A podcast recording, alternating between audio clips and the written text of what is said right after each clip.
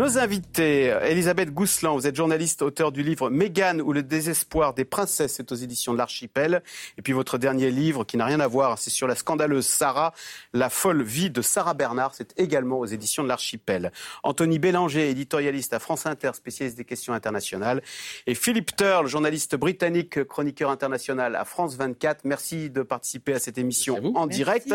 Donc Charles III est en France, hein, on finit par le savoir, il arrive cet après-midi. Le roi d'Angleterre et son épouse Camilla entament une toute première visite d'État de trois jours. Programme de cette visite royale avec Diane Schlinger, David Fossard et notre bureau de Bordeaux. Vous avez dit royal, ce sera royal. La France reçoit en fanfare un monarque, Charles III, roi d'Angleterre, ce pays ami et vieux rival. Dans un programme millimétré, le symbolique flirtera avec le politique, mais toujours l'étiquette devra être respectée.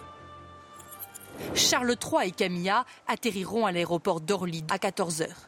Direction l'Arc de Triomphe pour une cérémonie de ravivage de la flamme, avec patrouille de France et garde républicaine de sortie. Puis, descente de la plus belle avenue du monde. Les hommes dans une voiture, les épouses dans une autre. Vers l'Elysée, à 15h50, tête à tête entre Emmanuel Macron et Charles III, pour passer en revue tous les dossiers du moment, Ukraine, Sahel, écologie, mais aussi ceux qui crispent les relations franco-britanniques, les conséquences du Brexit et la crise migratoire. Rien de mieux pour réchauffer des relations que de partager un dîner, ou plutôt ici, une réception avec plus de 150 invités au château de Versailles. Arrivé 19h55 pour les époux Macron, 5 minutes exactement avant le couple royal, protocole oblige. Dans la galerie des glaces, Anne-Sophie Pic, Yannick Aleno et Pierre Hermé reflèteront la gastronomie française.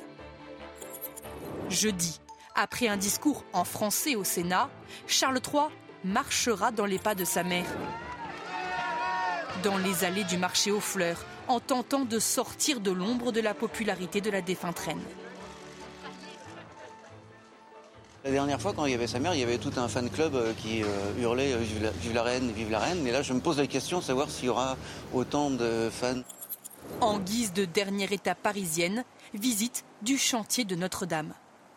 Vendredi, Charles III mettra en avant son combat pour l'écologie en se rendant en train à Bordeaux, en circulant dans la ville en tramway et en découvrant ce vignoble. À peine 50 heures de visite express où les drapeaux français et britanniques flotteront côte à côte.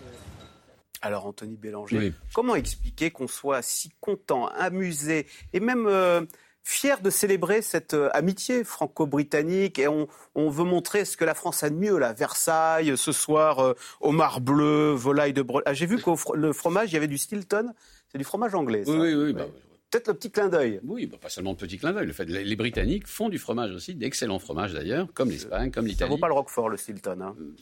Bon, écoutez, on va, on va pas, c'est pas la discussion. La, raison, c'est pourquoi la, question vous aviez raison, c'est pourquoi est-ce que nous sommes si attentifs à ce qui se passe en Grande-Bretagne? Moi, j'ai une théorie sur le sujet. Je pense que la Grande-Bretagne est ce pays qui nous est immédiatement comparable. C'est-à-dire, il n'y a pas de voisins plus comparables à la France que la Grande-Bretagne. Même aire géographique, même population, même genre d'économie, c'est-à-dire moins d'industrie, beaucoup de services, euh, même, d'une certaine manière, rivalité c'est-à-dire même aspiration à l'universalisme, la Grande-Bretagne et le Commonwealth, la France et la francophonie, même histoire, en tout cas depuis un siècle, un siècle et demi, dans le sens où nous avons tous les deux été des empires coloniaux, nous avons tous les deux, mais que nous avons réagi différemment au moment de la décolonisation. Il y a donc, c'est donc euh, ce partenaire avec lequel nous aimons nous comparer et que nous détestons aussi voir nous passer devant. J'ajoute que ça fait pratiquement maintenant 50 ans qu'à chaque fois que la Grande-Bretagne de Bretagne nous passe devant, il y a des titres en termes, en termes économiques, en termes de PIB. Euh, c'est-à-dire de produit intérieur brut. Eh bien, il y a des titres en Grande-Bretagne pour dire nous sommes passés devant la France, et alors qu'à chaque fois que la France repasse devant la Grande-Bretagne, parce que, grosso modo, en termes de PIB, nous sommes tous les deux les deux, la, Grande-Bretagne et la France, à quelques dizaines, peut-être une centaine de milliards près, l'un devant l'autre ou l'autre devant l'un. 3 000 milliards, allez, pour résumer, de dollars de, PIB pour chacun des deux pays. Donc il y a à la fois une rivalité. Un effet miroir, quoi. Et un effet miroir, absolument, absolument. Philippe Toll, ça vous amuse de voir les Français. Euh, Il paraît qu'on n'en parle pas tellement d'ailleurs côté britannique de cette visite en France, mais nous, on, sort ce qu'il y a de mieux. Le grand jeu pour faire, euh, je ne sais pas ce qu'on cherche, mais on est, on est fasciné par ça. On est tous en opération spéciale. vous savez, je regardais le reportage qui vient de passer et je, vois toutes les images de la France, Versailles, Paris, l'Arc de Triomphe, l'Élysée, les Champs-Élysées. Alors, quel symbole, hein. tout est symbolique, c'est énorme cette, euh, cette visite pour et les Français de dire voilà, on, déroule le tapis rouge pour, pour montrer tout ce qui est de plus beau, de plus fastueux en France, pour que les Britanniques voient ce que la France peut euh, proposer de mieux. Ça, c'est pour deux raisons. La première, c'est bon, évidemment, on a, c'est pas tous les jours qu'on a un roi roi d'Angleterre qui vient en France.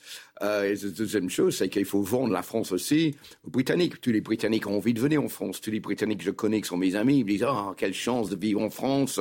Donc il y a cet attrait euh, pour les Britanniques, pour la France. Et je pense que le fait que le roi soit ici, euh, bah, c'est très positif pour les Britanniques. Mais il est vrai que il y a une chose qui me dépasse toujours, et je le dis souvent, c'est la fascination des Français pour cette famille. Parce que quand on parle, par exemple, euh, de la famille royale de, du Pays-Bas, de Danemark ou des Grimaldi, on n'a pas le même intérêt qu'on a pour la. Oui, mais elle ne vit pas à Buckingham, la famille royale. Elle vit dans un T2, euh, dans la banlieue de, de Copenhague. Voilà, et, donc on, a un, vrai soap en direct avec tous les éléments d'une famille qui se dispute, mais qui s'aime et, les problèmes, mais qui est de l'autre côté de la Manche. Et donc, on, aime bien regarder ça euh, parce que ça ne nous appartient pas, mais c'est pas très loin pour, euh, euh, pour, aller les voir si, on a envie. Donc, le fait que le roi vient ici, euh, je pense que pour les deux pays, symboliquement, c'est quelque chose de très important. Elisabeth Gouslan, et vous, vous avez une théorie sur cette fascination des Français et le fait qu'on soit tous là en opération spéciale pendant trois jours. Philippe Turle me disait,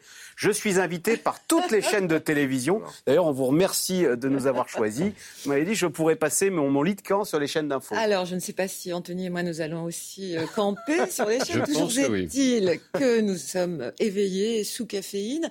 Euh, comment vous dire Oui, il y a cette fascination absolue. Euh, si on regarde les séries qui sont toujours une bonne indication euh, pour l'engouement des gens, l'attachement des gens aux personnages fictifs, mais qui sont si bien représentés dans, dans les séries. Ma foi, Borgen, vous parliez de Danemark, Borgen fait un succès euh, extraordinaire, qui est une série sur euh, le pouvoir en Danemark, où en effet la reine n'est pas montrée, mais où une fascination s'attache à ce royaume, ce petit royaume démocratique. Et quant à l'Angleterre, nous avons eu euh, Downton Abbey, nous avons eu bien sûr The Crown, nous avons eu le Netflix il y a peu des deux enfants terribles. Donc je pense que nous sommes biberonnés à la fiction qui s'attache au Windsor. Et par ailleurs, je, tenais à, dire, je ne sais pas si mes camarades l'ont remarqué, que nous sommes euh, le lendemain de, l'anniversaire de la mort d'Élisabeth II.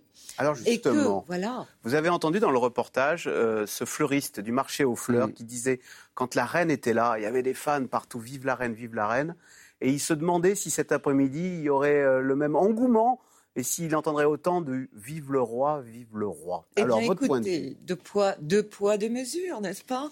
Euh, D'un côté, euh, un jeune homme euh, timide d'abord, prince de Galles, ayant eu le parcours que l'on sait, avec tant d'obstacles et tant de, de, de déchirements, et ayant, sur le plan oedipien, attendu, c'est atroce que sa mère meure, tout en ne voulant pas quel enfant veut que sa mère meure il était dans un désir ambivalent, contradictoire et déchirant.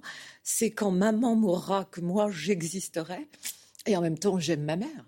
Il n'y a, aucune espèce de, doute là-dessus. Donc, Freud avait raison, Shakespeare avait raison. Le voilà sur le trône, euh, avec beaucoup moins d'éclat. Mm-hmm. C'est un petit Hamlet avec beaucoup moins d'éclat. Euh, que sa mère. Et à l'âge avancé qu'il a, enfin c'est un âge jeune hein, de nos jours, 74 ans, mais enfin on, ne peut pas lui supposer le rayonnement de sa mère. Cette place Elisabeth II euh, du marché aux fleurs, je crois que les fleuristes l'ont bien dit, si la reine avait été là, c'eût été l'émeute.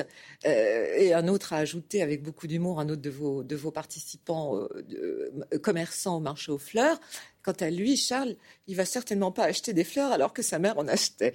Donc euh, c'est drôle parce mm. que voilà, ça résume un petit peu les deux faces d'un pouvoir anglais euh, en difficulté. Philippe Charles, les Français le connaissent moins et sont moins attachés quand même. Oui, je ne suis pas complètement d'accord parce que vous savez, c'est pas comme si on vient de découvrir qu'il y a quand même un, nouveau roi et on ne connaissait pas le personnage. Ça fait 70 ans qu'on le connaît. Il est venu très souvent en France.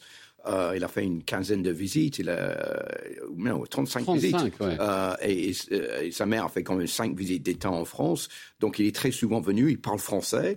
On a vécu tous ensemble la mort de Diana, son ex-femme, à Paris. Oui, Euh, donc euh, il y a quand même des choses qui, qui, qui sont, qui, qui, qui sont un, un- un lien entre Charles et la France. Donc je, je pense que évidemment il y aura moins de monde parce que c'est pas il est pas le la même personnage que la reine qui était reine depuis 1952. Là on est dans une période de transition entre la, le- la reine Elisabeth II et William. Donc ça sera un, un- un- une règne relativement courte, je pense, malheureusement pour lui, parce que c'est déjà un monsieur âgé. Mais je pense que, vu The Crown, euh, vu le personnage qu'on connaît, euh, les gens, ils ont envie de le voir, ils ont envie de découvrir, parce que il reste un part de mystère autour de Charles qu'on n'a jamais percé, même nous les Britanniques. Donc, encore moins les Français, on a envie de découvrir le personnage, on a envie de le voir, et surtout, tous les médias sont là pour voir s'il n'y a pas un faux pas euh, de son côté Ah. ou du côté Ah, de voilà. Camilla. Je pense qu'il n'y en aura pas, parce que c'est quelqu'un qui a même un ex- une énorme expérience dans, dans le milieu royal. Euh, mais euh, ça attire euh, l'intérêt, ça attire euh, le monde. Regardez toutes les émissions de télévision qu'on fait en France pour ça. Donc, évidemment, il y a l'engouement, il y a l'envie de savoir. Donc, je pense qu'il y aura Oui, du monde. ça. Alors. Charles III, qui parle français, euh, parle-t-il aussi bien que sa mère? Ben, Écoutez, je vous laisse juger. Euh, C'était le 18 juin 2020, pour les 80 ans de l'appel du euh, 18 juin. Euh, Charles III, enfin à l'époque c'était le prince Charles, il avait invité Emmanuel Macron à Londres et je vous propose d'écouter eh bien, ce prince qui s'adresse au président de la République française dans la langue de Molière. On écoute. Votre présence ici aujourd'hui, Monsieur le Président, est un témoignage fort du lien qui unit nos deux pays. Tournons-nous vers l'avenir, non seulement avec espoir, mais avec la certitude que, comme tant de fois par le passé, nous marcherons ensemble. Euh, Anthony Bélanger, euh, nous marcherons ensemble. C'est vrai que c'est une session de rattrapage, mais on se souvient que le roi, alors je ne sais pas si c'est le roi ou la diplomatie britannique, mais qui avait réservé à la France l'honneur de la première visite en tant que roi à Mhm. l'étranger, ça devait être en France. Alors ça n'a pas pu se faire à cause de la grève euh, des Mhm. retraites et des, et des, des éboueurs. et des éboueurs. Euh, mais euh, c'était la France, le, le premier pays. On a titré d'ailleurs pays de cœur. Oui, alors c'est toujours la France. Hein. C'est-à-dire que de la même façon que les présidents de la République française, dès qu'ils arrivent, en, en- dès qu'ils arrivent en- au pouvoir, vont en Allemagne, il est de coutume que les, les- les monarques britanniques aillent en France pour leur première visite d'État. Ça, ça au moins depuis 18- 1904, c'est-à-dire la signature formelle de l'entente cordiale, la fameuse entente cordiale, qui pourtant dure depuis un petit moment. Hein. Ça fait tout le 19e siècle, on a parlé d'entente cordiale. Mais enfin, la, la formalisation de l'entente cordiale, c'est 1904, et la fameuse la conclusion de la triple alliance qui allait conduire à l'alliance, à la comment dire, à l'union des deux, des deux armées au moment de la Première Guerre mondiale et qui allait sceller, souder cette entente cordiale sur le, sur le champ de bataille. Euh, Aujourd'hui, si les Britanniques portent encore au, au mois de novembre une petite, euh, un petit coquelicot, une petite rosette, un petit coquelicot, Coquelicot. c'est en souvenir justement de ceux qui sont morts sur les, La bataille sur- de la Somme. voilà, pas seulement la bataille de la Somme, sur les, champs de Flandre. Euh, donc en fait, euh, c'est- un classique, cette visite euh, d'un roi récemment intronisé ou d'une reine récemment intronisée pour la France. Le fait de parler français, c'est aussi un classique de la, de la monarchie britannique, qui d'ailleurs, qui en soi est une monarchie, est une famille allemande, donc très européenne, et qui a changé son nom, ça tout le monde le sait, au moment de la Première Guerre mondiale, qui est devenue très britannique, personne ne le, niera, mais qui conserve des habitudes très aristocratiques, très anciennes, euh, grand- très anciennes britanniques, très ancienne, très vieille France. Et puis c'était quand même Guillaume le Conquérant là-bas.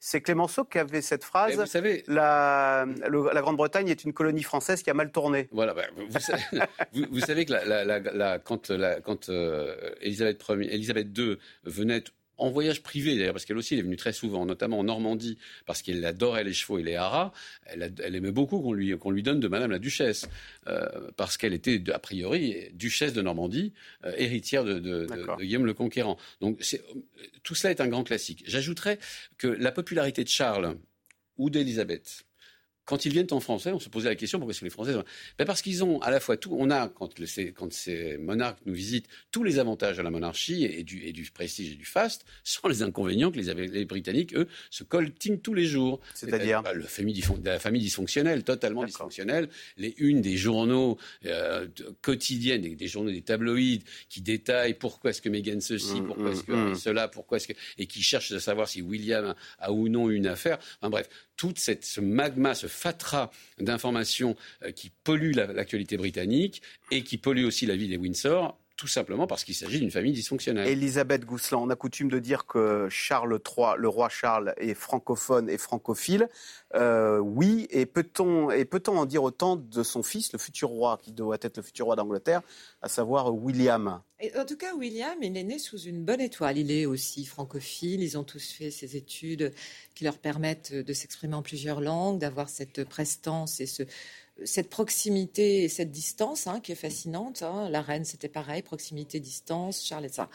Euh, William, il est à 60% euh, de sondage favorable dans l'opinion euh, pour être un excellent roi. Ça veut dire qu'il gagne 10 points sur son père. Son père n'est qu'à 50. Mais je parlais de, euh, côté francophone. Est-ce que pour William, la France, c'est pas le pays où sa mère est morte? Et, Bien entendu. d'ailleurs, et pour Charles III aussi. Bien entendu. Je voulais parler de cette bah, dichotomie quand vous avez évoqué Diana. Bien sûr que la France, il y a un tabou, il y a un tabou anxiogène sur la France. Pourquoi? Parce que c'est le pont de l'Allemagne. Mm. Pour le monde entier, c'est ce tunnel, c'est Diana, c'est El Fayed, c'est la catastrophe planétaire, c'est la princesse des cœurs. Il y a toujours énormément de touristes sur le pont de l'Alma. Toujours. Et quand Charles revient, et c'est pas si souvent que Charles vient, mm. euh, on a l'impression qu'il évite symboliquement ce périmètre euh, hanté, ce périmètre euh, cauchemardesque, ces vols de mort, hein, en, quelque sorte. Donc euh, voilà, comme par hasard, il n'y aura pas de pont d'Alma. Et comme par hasard, il vient avec Camilla. Le fantôme de Diana, il continue de, planer et de hanter cette famille royale. À tel point que Camilla, c'est aussi très ambivalent. on, a, on, a, fait en ce moment le, le, rapprochement entre les deux dames, à savoir la reine Camilla et Madame Macron. Et il n'est pas faux de noter que toutes les deux sont nées d'un acharnement pour les conquérir. Euh, un acharnement tragique dans le cas de Charles, puisque euh, elle arrive sur le, cadavre de Camilla. Et, certains Anglais l'ont traitée de sorcière. On pensait, euh, non pas à juste titre à mon avis, que c'était elle qui avait provoqué tous ces désastres. Moi, je pense que c'est Charles qui a mm. provoqué l'adultère et donc le désastre et la mort de cette, de cette jeune femme. mais euh, en tout cas, Brigitte Macron aussi a été désirée et c'est un amour tabou. C'est une femme âgée. Enfin, tout ce qu'on sait sur le couple Macron vaut quelque part pour le couple euh, Windsor. Donc il ne serait pas étonnant que ces quatre-là, non pas comme les Beatles, mais comme quatre fabuleux personnages, s'entendent assez bien. Sait-on si oui Alors les relations entre Emmanuel Macron et euh, Charles III, on les dit plutôt bonnes. Vous avez vu la une de Libération ce matin, Charlie in Paris euh, voilà, on, montre même une histoire, une romance entre deux. Je sais pas si ça vous elles sont plutôt, elles sont plutôt bonnes, même si la, Emmanuel Macron a, tendance à se fâcher un petit peu avec tous ses interlocuteurs, y compris le pape. Donc, on va attendre pour voir. Hein. je, pense que les relations sont quand même bonnes euh, parce que euh, Emmanuel Macron euh, écoute ce que Charles a à dire. Vous savez que Charles, depuis des années, même des décennies, a été quelqu'un qui a tiré la sonnette d'alarme sur le réchauffement climatique. On l'a pris pour un fou à l'époque en disant mais de quoi se mêle-t-il? Et maintenant, on le considère plus comme un, une visionnaire de l'époque qui, qui, aurait dû être écouté plus tôt. Donc, euh, sur cette base-là, on le prend au mm. sérieux et je pense qu'Emmanuel Macron a envie de lui en parler. Évidemment, il y a le problème des migrants, évidemment, il y a le post-Brexit, il y a beaucoup d'éléments qui réunissent les deux chefs d'État ensemble pour en parler. Et il y a autre chose qui est important à dire, c'est que c'est pas le roi lui-même qui décide de venir en France, c'est le gouvernement britannique qui décide qui doit venir. Donc, si le gouvernement ne veut pas qu'il vienne, il viendra pas. Et il n'y a rien de mieux qu'un roi, qu'un chef d'État, qu'un membre de la famille royale britannique pour pour le, symbolisme de cette visite, de, renouer les, relations qui étaient, euh, il faut le dire, euh, fortement écornées à un moment. Euh, il n'y a rien de mieux que le roi pour essayer de remettre le train sur les rails, de montrer que les Britanniques sont de bonne foi, ils ont envie de revenir dans, l'Union européenne, pas pour le rejoindre, mais d'avoir des, contrats et de tourner la page du Brexit avec la visite un de l'Allemagne et deux de la France, les deux moteurs de l'Union européenne, c'est très symbolique tout cela. Et je pense que euh, c'est mieux que ce soit Charles qui soit venu que Rishi Sunak, le Premier ministre, parce que pour Emmanuel Macron aussi, d'être vu en compagnie du roi d'Angleterre, c'est très symboliquement positif pour lui également. Ah, c'est aussi un outil diplomatique pour réchauffer les relations entre la France et euh. la Grande-Bretagne, et même entre l'Europe, l'Union européenne ah bah, la Grande-Bretagne. On a appris deux, trois choses importantes euh, très, très récemment. Euh, d'abord que la, France et la, France et l'Allemagne avaient proposé à la Grande-Bretagne, euh, c'était aujourd'hui dans, dans, la, presse britannique, une sorte de nouveau pacte face au Brexit qui permettrait de, membres associés de l'Union européenne. C'est beaucoup, c'est beaucoup. Et deuxièmement, entre Emmanuel Macron et, Rishi Sunak, ces deux-là s'entendent comme larron en foire pour une fois. Ça contredit ce que je vous disais tout à l'heure. Tout simplement parce qu'ils ont le même âge, même extraction, même type de, d'études, même, même approche euh, travailleuse et technocratique des dossiers. Même vestiaire? Euh, même, oui, même vestiaire, même type de même manière de, de, de, s'habiller. Ils s'entendent très bien. Tous les deux banquiers d'affaires. Exactement, tous les deux banquiers. Une bromance. Une bromance objectivement, euh, il suffit de les regarder ensemble, même taille aussi. Il suffit de les regarder ensemble pour, pour, pour, pour, voir comment ces deux-là se regardent avec des étoiles dans les yeux. Alors, on revient sur Charles III, qui est roi du Royaume-Uni et d'Irlande du Nord, c'est comme ça qu'on dit, non Roi de Grande-Bretagne et d'Irlande du Nord. Euh, depuis un an, euh, une succession après 70 ans de règne d'Élisabeth II. Comment les Britanniques jugent-ils leur nouveau roi? Élément de réponse en Grande-Bretagne avec Ambroise Boulès et Léna Soudre. Le Royaume-Uni a passé 73 ans à imaginer quel roi serait Charles III. Alors après un an de règne, que retiennent les Britanniques? Il a des convictions pour l'environnement. Je pense qu'il est très intelligent. Je crois qu'il n'a pas encore de style bien à lui. Mais c'est un homme d'État et je suis sûr qu'il fait du bon travail. Il y a un an, Charles III prenait ses fonctions avec une interrogation. Comment remplacer sa mère à la popularité imbattable? Lui, le fils impétueux dont moins d'un Britannique sur deux avait une opinion positive. Dès ses premiers jours de règne, il soigne son image, se donne à la foule et sourit plus que jamais aux photographes. Seul faux pas, un instant d'énervement sur un stylo, capturé par les caméras. Devenu roi, l'ex-prince au franc-parler, féru d'écologie, doit composer avec la neutralité constitutionnelle. Quand le gouvernement le prie de ne pas se rendre à la conférence des Nations Unies sur le climat, il s'exécute. Ça a été un premier test très fort de sa neutralité politique. Mais il n'y a eu aucune protestation de la part du palais. Sa réaction a été impeccable. Mais il trouve une autre façon de passer des messages. Lorsqu'il rencontre ces réfugiés, certains l'interpréteront comme une critique indirecte de la politique migratoire britannique. Il endosse l'habit de souverain lors de son couronnement le 6 mai. Une cérémonie en grande pompe, mais plus sobre que celle de sa mère. Pas de réforme radicale, il veut assurer la stabilité et la continuité de la monarchie. Le bouillonnant prince de Galles a laissé la place à un roi prudent. Il a laissé ses cheveux pousser comme une façon de gagner en sagesse. Des antimonarchistes brandissent régulièrement des pancartes à son passage. Ils se font plus entendre que sous le règne d'Élisabeth II, mais restent minoritaires. En un an, il a gagné 11 points dans les sondages, à 55% d'opinion favorable. Ses proches le disent joyeux et bien dans sa peau. Assurément, Charles III savoure son rôle unique après l'avoir tant attendu. Alors Elisabeth Gousselin, moi je me souviens à la mort de la reine, on avait dit euh, la royauté survivra-t-elle à Elisabeth II C'était un peu provoquant. Euh, euh, un an plus tard, sondage YouGov, 59% des Britanniques estiment que le roi a fait du bon travail. Il n'y a pas eu de faux pas, c'est ça qu'on peut dire? Il n'y a pas eu de faux pas, mais il est toujours à la limite. C'est-à-dire que, bon, il est difficile à cerner psychologiquement. Ses, ses fils le sont moins. Lui, il est un peu il est un peu snobbish, il est un peu arrogant. L'épisode du stylo, pourquoi ça nous a frappé à ce point-là voilà. il s'énerve Et en même temps, il est sanguin, impulsif, il est toujours entre les deux, entre la retenue extrême british et le n'importe quoi. Donc le stylo, c'était n'importe quoi, c'était du Charlie Chaplin. C'était hallucinant. On peut vraiment, c'était un sketch de Charlot. Euh, il insistait, il savait très bien qu'il était filmé, et néanmoins, donc on, on sent qu'il peut être sans filtre et sans surmoi parfois, et surtout, comble du machisme, à un moment, il en peut plus, personne ne l'aide. Moi, je ne sais pas pourquoi le protocole anglais fait que tous ces gens qui sont à son service ne viennent pas lui tendre un stylo pour qu'il puisse enfin signer.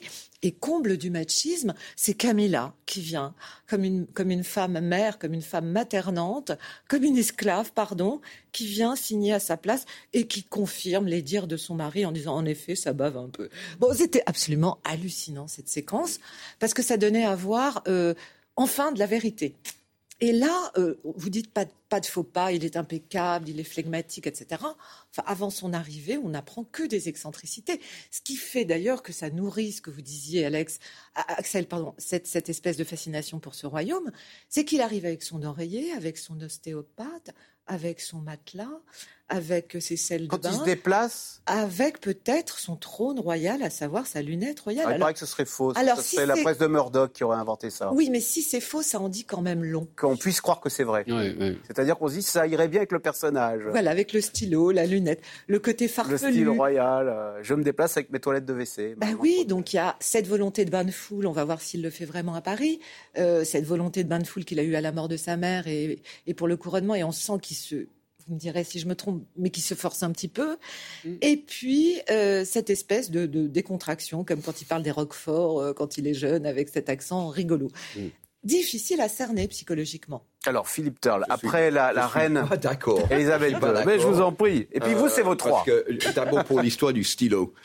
On était dans une situation euh, où le roi, euh, il y a deux choses. D'abord, euh, il était en période de deuil, il avait perdu sa mère. Je pense que le, fait d'avoir toute cette responsabilité mise sur ses épaules d'un coup, c'est quand même énorme. Et donc, on peut pardonner une fois ce lapsus que j'appellerais euh, avec cette histoire de stylo qui a pris le dessus sur lui. Mais c'est quelqu'un qui s'énerve très peu en public. Moi, je n'ai pas souvenir de l'avoir vu perdre euh, euh, la bouteille, comme on dit, euh, devant d'autres personnes. Euh, deuxième chose, il, il est, c'est quelqu'un qui qui va beaucoup plus vers les gens que sa mère. Il aime bien serrer la main, il aime bien rigoler, il aime bien leur parler. Euh, on, on a vu un rapprochement entre, entre le roi et, et- et le public qu'on n'avait pas avec Elisabeth II. C'était euh, extrêmement éloigné et on n'avait pas le droit de lui parler. Je pense que le roi, il aime beaucoup ça, il est, il est très tactile, alors que sa mère ne l'était pas. et, deux- et troisième chose, euh, il- Vêtez-vous à sa place, ça fait 70 ans qu'il attend ce, ce travail. Il va faire quand même le mieux de, de- de son possible pour y arriver. Il sait très bien ce qu'il faut qu'il fasse et ce qu'il qu'il qu'il faut pas faire. Bon, il a ses ex- excentricités, tout le monde le sait, mais euh, en même temps, d'arriver sur le trône et de, et de continuer comme il faisait avant parce qu'il était un petit peu perdu dans cette longue attente pour, pour devenir roi. Qu'est-ce que je fais avec mon temps? Qu'est-ce que je fais avec ma vie? Est-ce que j'ai le droit de critiquer ceci ou cela? Non, mais je vais le faire quand même. Maintenant qu'il est roi, il sait qu'il faut qu'il tienne la ligne pour la simple raison qu'il faut pérenniser la monarchie. S'il commence à parler, à dire ce qu'il pense, etc., il va tout euh, mettre en péril. Donc il ne peut pas en parler, il peut pas dire ce qu'il pense. Il a été un très bon roi, je pense, pendant une première année. Donc mon message, c'est donnez-lui le temps euh, et, et- et on verra bien en, en bout de course là où il est arrivé ou pas. Mais je pense que jusqu'à aujourd'hui, c'est très positif et, et c'est pour ça qu'on voit euh, les sondages monter euh, en faveur de lui en Grande-Bretagne. pérenniser la monarchie Anthony Bélanger, Mm. on imagine la responsabilité qui pèse sur ce roi en disant c'est une monarchie millénaire, si je fais des faux pas, patatras. On a vu euh, Mm. des pancartes Not My King. Est-ce que les Britanniques un jour pourraient se détourner euh, de cette famille royale, estimant que c'est un flonflon euh, dépassé. Alors je cite ce sondage que je vous soumets à votre commentaire. Euh, 62% des Britanniques estiment que le Royaume-Uni devrait continuer à avoir une monarchie et 26% en revanche euh, pensent qu'il faudrait un chef d'État élu à la tête du Royaume-Uni. Euh, Est-ce que néanmoins, chez les, je ne sais pas s'il y a un, un- un aspect générationnel chez les jeunes générations, voilà. on serait moins monarchiste? Bah D'abord, voilà, ce qui se passe, c'est que malgré tout, les jeunes Britanniques se sentent pas très bien, pas très représentés par un. Par un... On voit d'ailleurs dans les sondages que plus on est jeune, moins on est monarchiste. Mais c'est aussi une attitude en Grande-Bretagne, c'est-à-dire qu'il est quand même bien de. On est rebelle. Une on est, on est, voilà, c'est l'institution par excellence en Grande-Bretagne, c'est la monarchie. Donc, quand on est jeune, on s'oppose, en tout cas formellement, à l'institution la plus, euh, la plus représentative. Euh, donc, je suis pas étonné. Je suis étonné du chiffre de 26%, parce que, en fait, les, républicains en Grande-Bretagne, euh, qui sont une, espèce d'oiseau rare et un peu excentrique, on en, trouve aller de 5 à 10% de, de, vraiment fervent. 26%, ça commence à faire beaucoup. Euh, mais, mais, bon, encore une fois, je, je, dirais qu'il y a une chose très importante à comprendre, c'est qu'il s'envisage lui-même comme, comme un pape de transition, plutôt un roi de transition. C'est-à-dire que euh, il sait qu'il sera au pouvoir, vous le disiez vous-même, qu'une quinzaine, dizaine, quinzaine d'années, même si on meurt très vieux hein, chez les Windsor, hein, je rappelle quand même. On meurt très très vieux. On meurt très vieux.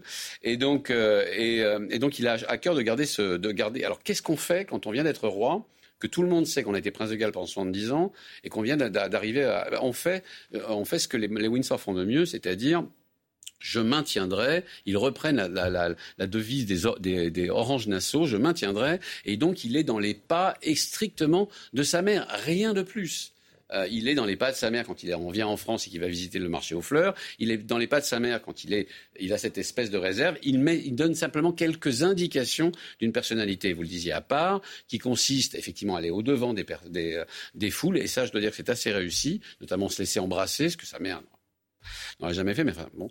Et, et, euh, et, en même, et aussi, elle va donner un peu plus de lumière sur les sujets écolos, mais parce que ça, on peut pas, il ne peut pas s'en empêcher. De toute façon, tout le monde sait en Grande-Bretagne qu'il serait le, le, le, on dirait en, aux États-Unis l'écologiste in chief. Et donc là, ce serait, le, ce serait oui, c'est ça, l'écologiste in chief de la Grande-Bretagne.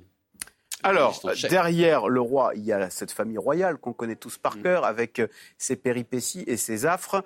Euh, dernier élément, enfin l'un des derniers, c'est euh, le prince Harry qui a décidé d'engager un procès contre les tabloïds britanniques qui l'accusent d'avoir collecté des informations de façon illégale. Retour sur cette relation toxique depuis longtemps entre Harry et la presse People, sujet de Maïlis Septembre et Charline Madini. Sans un mot ni un regard vers la presse qui l'accuse, le prince Harry quitte la haute cour de Londres après sa première journée d'interrogatoire. Six heures à la barre, dans un procès exceptionnel, premier volet de sa bataille judiciaire contre les tabloïds britanniques, qui l'accusent d'avoir piraté des messageries téléphoniques pour se procurer des informations. Dans le box des témoins, Harry raconte sa détresse. Chaque article m'a fait souffrir, dit-il. Lui qui a grandi sous l'œil des caméras depuis son plus jeune âge, à chaque déplacement, à chaque vacances en famille, et qui a déchaîné la presse à scandale dès la fin de son adolescence, comme en 2005, quand il fait la une du Sun, déguisé en Asie.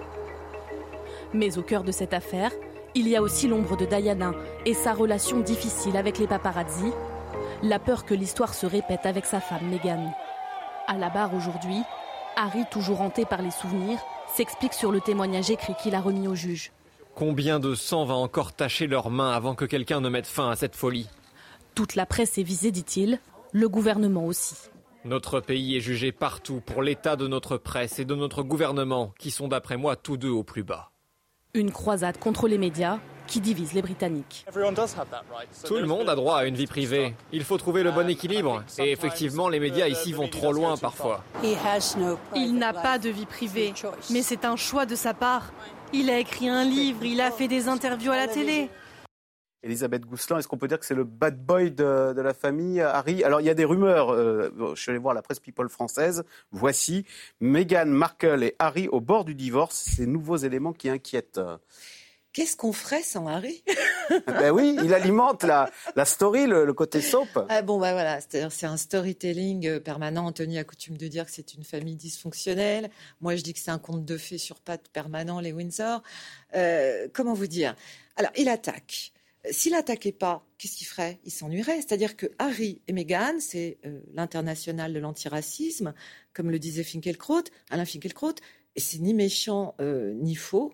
Ils ont à faire marcher une entreprise qui tourne sur du vide, du vent.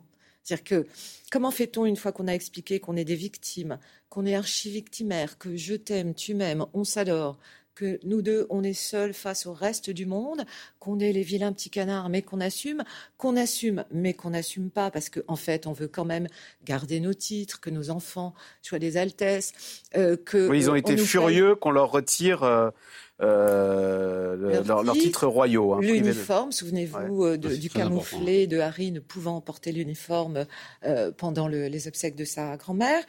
Je veux dire, ils sont dans ce qu'on appelle un double bind euh, permanent. D'ailleurs, elle, elle va pas très bien. Euh, c'est pas des rumeurs. On l'a vu euh, récemment porter un patch qui s'appelle un patch anti-stress. Hmm. Si on l'a vu porter ce patch, c'est qu'elle a voulu le montrer. Hmm. Donc avec eux, il y a toujours euh, du double, hmm. de l'ambivalence. C'est-à-dire qu'à la fois, ils voudraient qu'on les prenne pour des victimes, et à la fois, ils font tout pour qu'on les prenne pour des victimes. Pourquoi? Parce que sinon, le feuilleton s'interrompt. Or, de quoi peuvent-ils parler? Ils ne sont plus rien en Angleterre. Ils ne sont suivis par personne. Aux États-Unis, dans leur demeure de rêve, les people commencent à s'éloigner d'eux. Euh, les Beckham, c'est terminé. Obama les voit de moins en moins. Leur code s'effrite, leur code de popularité s'effrite de partout. Or, le seul moyen pour ces deux personnes, pour ces deux mm. Mountbatten, car voilà leur vrai nom maintenant, ils sont Monsieur et Madame Mountbatten, ils ne sont plus tellement ni Sussex ni rien du tout d'autre. Pour perdurer, il leur faut programmer des trucs Netflix programmer des bouquins qui se vendent à des millions d'exemplaires all over the world, programmer, reprogrammer, reprogrammer leur traumatisme. Je ne sais pas jusqu'à quand le public va suivre. Anthony Bélanger, leur départ euh, en Californie, euh, est-ce que finalement on a coutume de dire loin du yeux, loin du cœur, mais là c'est loin des yeux, loin de l'intérêt? Alors moi je pense, effectivement que le fait d'avoir le, vrai camouflet pour l'opinion publique britannique, c'est vraiment leur départ aux États-Unis. Parce que bon, effectivement, les, Anglais, les Américains sont des cousins, on sait très bien. Il y a, beaucoup d'ailleurs de, Britanniques font des, des carrières aux États-Unis et vice versa. Euh, mais enfin, quand même. c'est la Grande-Bretagne, c'est trop petit pour moi. Je vais vivre la grande aventure hollywoodienne. Oui, il y a, y y un côté vexatoire à être parti ah aux États-Unis et avoir euh, et avoir choisi surtout la Californie, ce qui est assez encore pire, c'est les États-Unis au cube. Les paillettes. Voilà, plutôt que. C'était le Canada au début. Oui, alors ça devait être le Canada, ça se terminait par les États-Unis, je le rappelle. Et il y a, y, a, y a, une descente en enfer en Grande-Bretagne dans l'humiliation. Euh, et ça se reflète dans les, dans les tabloïds. Je crois qu'on ne sait pas ce que c'est en France, le acharnement ou le harcèlement médiatique à la britannique si on n'a pas lu un tabloïd britannique. Franchement, il y en a une bonne dizaine, ah une bonne dizaine dont j'oublie tout. Enfin, c'est pas que j'oublie toujours les noms, mais entre entre le, le Sun, le, Daily Mirror. le Mirror, le Daily Telegraph, enfin bon, bref, euh, le Daily qui n'est pas un tabloïd. Euh, ce que je veux dire par là, c'est que euh, et or on voit bien qu'il y a une accélération de la haine constatée, écrite violemment martelés dans, les, dans, la, dans le tableau britannique depuis qu'ils se sont installés en, Californie. Euh, c'est vieux comme la, c'est vieux comme la Grande-Bretagne et la séparation entre les, les 13 colonies et, la, et l'indépendance des 13 colonies et la Grande-Bretagne. Mais euh, il y a une autre chose qui est intéressante, c'est qu'effectivement, ce vent, euh, c'est que, c'est que c'est ce que vous disiez tout à fait juste. Le fait de profiter tout de même de cette, de cette, euh, c'est-à-dire de cette surface médiatique pour continuer à exister est très malsaine. Je ne le dis pas pour, euh, pour les Britanniques, qui, bon, a priori, ont l'habitude de ce genre de choses, mais pour eux, tout simplement. Pour eux, c'est très malsain. Euh, Philippe Turle, quand même, on a vu dans ce reportage, il a beaucoup souffert euh, quand il avait 12-13 ans. C'est un âge où on se construit. Lui, il était sans arrêt sous le regard des photographes. il estime que sa mère a été tuée par les paparazzi qui le poursuivaient sous le pont de l'Alma. on peut avoir de la compassion pour. On peut euh, avoir de la compassion. C'est pas le seul qui a souffert quand, quand on pense à Camilla, comment elle était euh, haïe par la, presse britannique. On l'a traité de tous les noms euh, possibles. On même l'a traité de, de femme qui ressemblait à un, un travesti. Enfin, c'était absolument épouvantable pour elle. Mais elle a tenu la route et maintenant, bon, elle a, elle a quand même une, certaine affection dans les yeux des Britanniques et on, on lui laisse paix. Le, problème pour Harry et Meghan, et là je reviens à ce que vous disiez tout à l'heure, c'est que pour moi ils ont fait un mauvais calcul. Dans le court terme, c'était dans leur intérêt de s'en aller, de faire le livre euh, Spare par Harry, euh, de faire la série Netflix. Euh, les gens ont compris qu'il y avait un problème. En ce qui les concerne, maintenant, c'est que faire ensuite on a fait le tour, on a été, on a bien expliqué qu'on était les victimes, on a bien accepté que vous étiez victimes, il fallait partir, mais comme, disait Anthony, pourquoi vous êtes allé vous installer euh, en Californie dans, dans une zone entourée de paparazzi avec les people quand vous voulez avoir la paix? Pourquoi continuer à parler aux journaux quand vous, détestez les journaux? Donc il y a une, espèce de contradiction permanente dans la vie de Harry et Meghan qui commence à sérieusement agacer et l'opinion publique britannique et je pense aussi l'opinion publique américaine. Ah et donc, euh, ils se trouvent isolés dans un coin et maintenant, je ne sais pas comment ils vont s'en sortir hein, parce mm. que euh, il fallait mieux tenir la route en Grande-Bretagne. On a accueilli les bras ouverts Meghan quand elle est arrivée en Grande-Bretagne.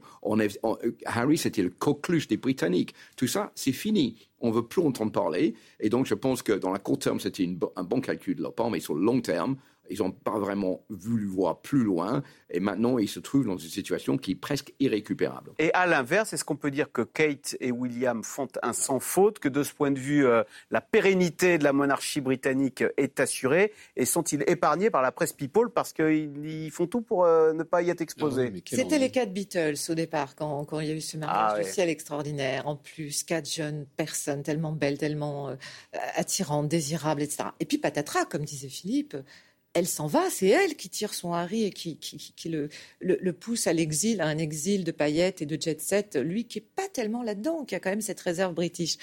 Et donc, qui profite euh, de, cette dislocation euh, du quatuor? Bien évidemment, Kate, Madame Parfaite, on l'appelle comme ça là-bas, euh, et William, qui lui aussi fait un sans faute, mais bon, parce qu'il n'a pas tellement de mérite, il, ne prend pas de risque, il a aucune marge de manœuvre, il fait, c'est un garçon sérieux et rigoureux, et, rigoureux, et il, il a épousé la femme parfaite.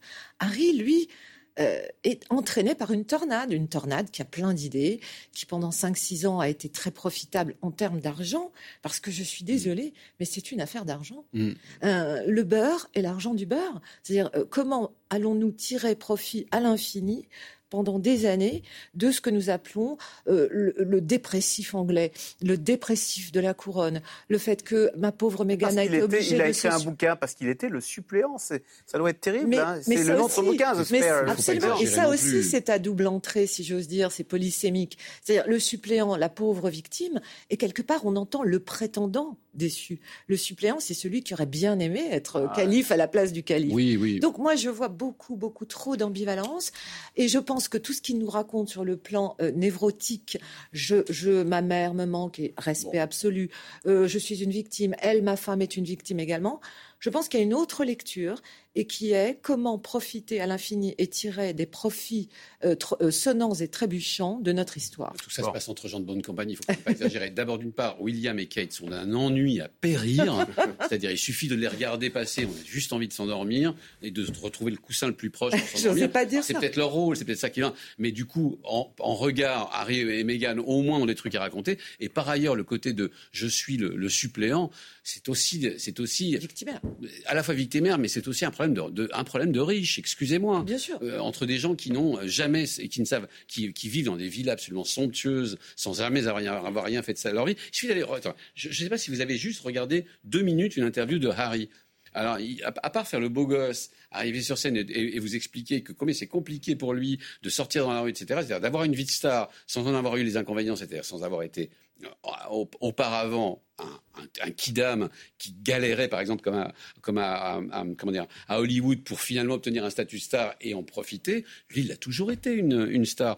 Il y a, il y a, absolument pas ah question de, lui de le hein, plaindre ni de le défendre. Non, non, je, suis d'accord avec vous, de, quelque manière que ce soit. En tous les cas, les, de les péripéties de cette famille royale britannique euh, font partie de ce qu'on appelle le soft power anglais. C'est quoi le soft power anglais? Ah. C'est que partout sur la planète, on parle de ces Anglais qui font des choses fascinante. Il y a autre chose qu'ils font de fascinante et qui, euh, avec laquelle ils ont conquis euh, la planète, c'est bien sûr la musique. Et dans la musique britannique, bon, bah, il y a les Beatles et il y a eu euh, les Rolling Stones avec Mick Jagger qui, en juillet dernier, a fêté ses 80 ans. Oui, 80 ans. Bah, il est toujours bon pied, bon oeil et bonne voix. On regarde ce reportage de Karine Azzopardi. Ses 80 ans, Mick Jagger les fêtait déjà comme s'il en avait toujours 20. Inoxydable, culte, increvable, les superlatifs ne suffisent plus à qualifier le papy du rock. Avec son déhanché toujours mythique et savamment entretenu, des heures de sport, une nourriture saine, voilà le secret de la longévité, loin des années sexe, drogue, mais toujours autant rock'n'roll.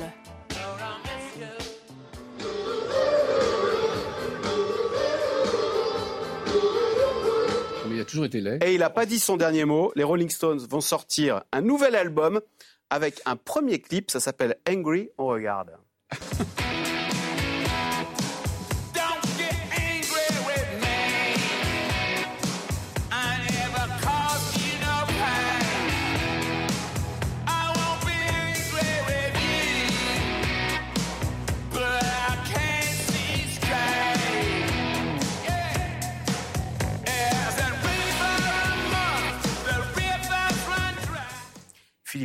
Quand même, c'est vachement bien. Hein. Euh, ça interroge pourquoi les Anglais sont. Moi, j'adore la musique. On, on est pourquoi c'est si, vous êtes si fort en musique? Vous savez, Axel, quand je regarde Mick Jagger, j'ai l'impression d'être plus vieux que lui maintenant. parce que ça ne bouge pas. Et d'ailleurs, l'autre jour, je voyais un article dans un journal où il y avait Mitch McConnell, le chef des Républicains, mm. dans le Sénat aux États-Unis, à côté d'une photo de Mick Jagger en disant les, tous les deux en 80 ans. Ah, et vous voyez bien que sex, drugs et rock and roll ont fait pour Mick Jagger par rapport à McConnell. Donc, euh, je sais pas, c'est c'est euh, la musique, c'est sérieux en, Grande-Bretagne. on l'apprend tout petit, euh, comme les mathématiques presque. Hein. Oui, on grandit avec ça. Et puis c'est vrai que toute notre vie, on a connu les Rolling Stones, les Beatles, Elton John. Enfin, la liste est quand même longue. Hein. Euh, et puis c'est des, des, noms mythiques. Et je pense que les gens dans le monde auraient autant envie de rencontrer Mick Jagger que le roi Charles, parce que ça vient quand même peut-être plus. C'est un, un, personnage iconique, mais le fait qu'il soit encore en train de faire des disques à 80 ans, mais c'est c'est ubuesque. Euh, et je pense que pour lui-même, il, il, il, doit se dire, mais comment j'arrive à faire ça aujourd'hui? Vous savez, il y a quelques années, j'avais fait une interview avec euh, Charlie Watts, le batteur des Rolling Stones, et je lui avais posé la question, quels sont vos souvenirs de ce que vous faisiez dans les années 50 Il m'a dit, j'ai aucun souvenir. Parce qu'à l'époque, on était tellement en train de prendre la drogue toute la journée, ah picoler à longueur de temps, que tout a été effacé de ma, ma mémoire. Donc, 50, 60, presque 70 ans plus tard, ils sont toujours en train de faire de la musique. C'est quand même euh, époustouflant et je dis quand même chapeau, hein, parce que écouter ça, on a l'impression d'écouter un disque des Rolling Stones des années 70. Mm. Oui, c'est à la fois, c'est le même rythme, c'est la même énergie. Euh, c'est vraiment des papilles. C'est incroyable. il y a ce contraste extraordinaire. Euh, on à la fin. Il y a ce contraste extraordinaire entre bon ben voilà toute la, toute la firme, tous les Windsor euh, extrêmement verticaux, euh, nourris aux céréales et, et euh, au pain blanc. Et puis de l'autre côté, il y a les Beatles, il y a les Stones. Et tout ça nourrit le soft power Ce contraste. anglais qui fait que euh, de Rio de Janeiro. Non, mais euh, on n'a pas ça, nous, en France. C'est quoi la baguette, le béret et, euh, et, la moustache quand même. Ça, ça, fait moins rêver, quand même. Vous parlez d'influence et surtout de, de, de, de, compétition entre les deux. Non, non, il y a une vraie compétition entre la France et la Grande-Bretagne pour savoir qui a. Enfin, pour, comme dans le type de soft power, on a aussi notre langue auquel on qu'on choisit. Elle est quand même beaucoup moins parlée. quand même beaucoup moins parlée. Je voulais vous dire, en fait, il y a une chose donc on voit beaucoup moins sur le soft power britannique qui, moi, me semble vraiment fondamentale c'est le type de gouvernement que les Britanniques ont non pas imposé, mais proposé au reste du monde et qui a objectivement, dans l'ensemble des démocraties mondiales, gagné la partie. C'est-à-dire le rule of law, la loi, la loi et, la, et le régime parlementaire c'est pas forcément à la, britannique, mais enfin, je regardais en Europe par exemple, vous avez 27 membres de l'Union européenne, il n'y a qu'un seul pays ah, qui est un, régime présidentiel et qui d'ailleurs est représenté au, comment dire, au sommet de chefs d'État et de gouvernement, et puis vous avez 26 membres de l'Union européenne qui ont repris la force du Parlement qui anglais. ont repris l'idée de britannique qui est que d'abord des élections législatives et ensuite un Premier ministre issu de ces élections. Ça, c'est la démocratie. Excusez-moi, excusez-moi du peu. Ça, c'est du soft power. Le soft power, Philippe Turl, c'est quand même la langue aussi. Oui, vous alliez dans le monde, euh, vous, allez euh, dans le monde, vous trouverez quelqu'un qui parle anglais. Mais ceci dit, moi j'ai beaucoup voyagé et j'ai trouvé pas mal de gens qui parlaient français aussi. Donc il ne faut pas hum. se, se, se, dire que la France est une langue qui peut parler dans le monde. Ça c'est totalement faux. Je pense que le problème, c'est que, et d'ailleurs, on le dit souvent quand on vient en France, euh, les Français, ils n'ont pas tellement envie de parler anglais, mais si on force un peu, ils arrivent à parler. Euh, je pense que ça, c'est plutôt ce qui se un peu partout dans le monde. Euh, on peut trouver des gens qui parlent français, mais si on peut parler anglais avec eux, c'est peut-être plus facile. Mmh. mais euh, évidemment, il n'y a, a, rien de mieux qu'un disque pour les Rolling Stones pour faire vendre la Grande-Bretagne, vendre la musique britannique, comme il n'y a rien de mieux qu'une visite du roi Charles ou un mariage royal en Grande-Bretagne pour vendre l'image de la Grande-Bretagne à toutes les télévisions du monde, pour que les touristes viennent chez nous pour passer un, moment, euh, pour redécouvrir avec leurs propres yeux tout ce qu'ils ont vu à la télévision. Et écouter euh, des disques, ou aller voir les concerts de ces, ces personnes qui adorent en Grande-Bretagne. Et nous, quand on montre Versailles euh, et qu'on en est si fier, c'est aussi une façon de vendre la France. Bien sûr. Au fond, avec, avec cet accueil qu'on réserve au roi Charles, on se fait une publicité, on se montre à nous. Je reviens sur le, reportage que nous, avons vu au début de, de, d'émission.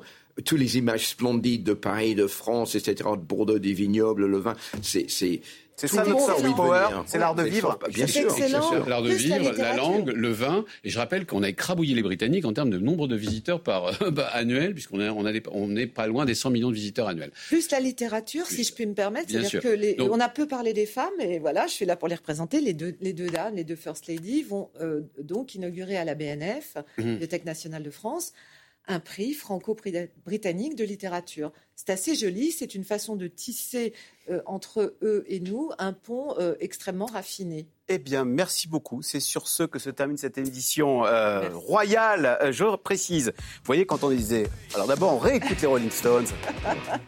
Et j'en profite pour dire édition spéciale à suivre à 13h30, présentée par Julien Bugier avec Stéphane Bern. Adélaïde de Clermont-Tonnerre, de nombreux invités. Vous pourrez suivre la cérémonie sur l'Arc de Triomphe et les préparatifs d'un grand dîner ce soir à Versailles. Charles III, la visite d'État. C'est à 13h30 sur France 2 et sur France Info Canal 27. Bonne journée sur France Info avec les Rolling Stones et on se retrouve demain.